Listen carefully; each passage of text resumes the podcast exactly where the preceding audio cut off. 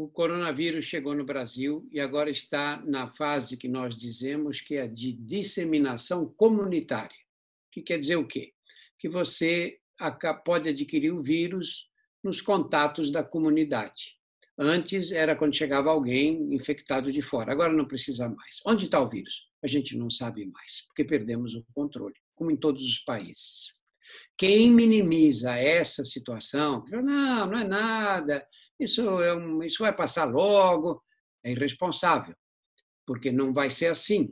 Essa epidemia se dissemina. Olha o que está acontecendo com os outros países, dá para ter uma ideia o que vai acontecer com o nosso. Pode não ser igualzinho, mas olha o que vai acontecer. Como é que você pode dizer que isso é uma coisa que não tem muita importância?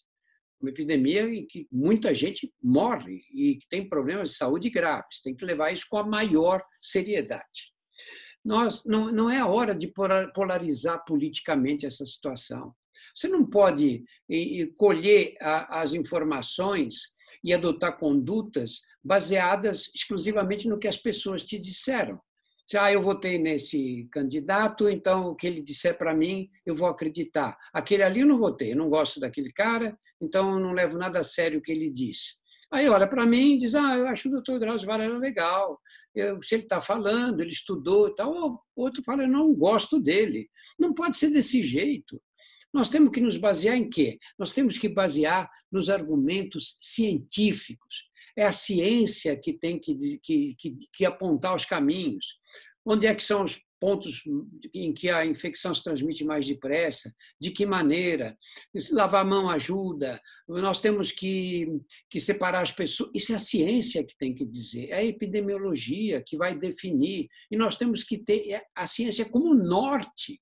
É ela que vai dizer que direção nós vamos seguir. Os detalhes podem ser discutidos com os, de, com os gestores locais, mas as linhas gerais têm que ser dadas, têm que ser dadas pela ciência.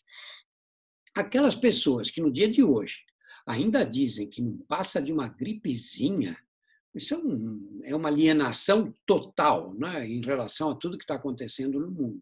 Muita gente tem perdido a vida. Em geral, pessoas mais velhas, adoecidas, mas gente mais jovem, com outros problemas de saúde. Uma gripezinha não mata as pessoas quando, como esse vírus é, tem, tem matado nos, em todos os países do mundo. Nós pensamos o seguinte: com o que, que nós estamos contando agora? Quem é que tem tido um papel exemplar nesse momento, em toda essa história? A mídia. A mídia. A imprensa que tem falado, que tem disseminado os conhecimentos. Hoje você não encontra um brasileiro que não saiba o que é o coronavírus, que não saiba que tem que lavar a mão, que não saiba os cuidados que tem que tomar com os mais velhos e com as pessoas mais frágeis. Quem foi que disseminou esse conhecimento para 210 milhões de brasileiros? Foi o governo, acaso? Foi o prefeito da cidade? Não, quem disseminou esse conhecimento foi a mídia, foram os telejornais, foram as matérias de televisão, matérias no rádio, matérias nos meios de comunicação de massa. Sabe, dizer que a mídia está enganando o povo, tem a dó, né? não é hora de fazer uma coisa dessas. Não é? é muita irresponsabilidade. Nós temos que prestigiar o trabalho da mídia, é ela que está divulgando todos esses conhecimentos. Né?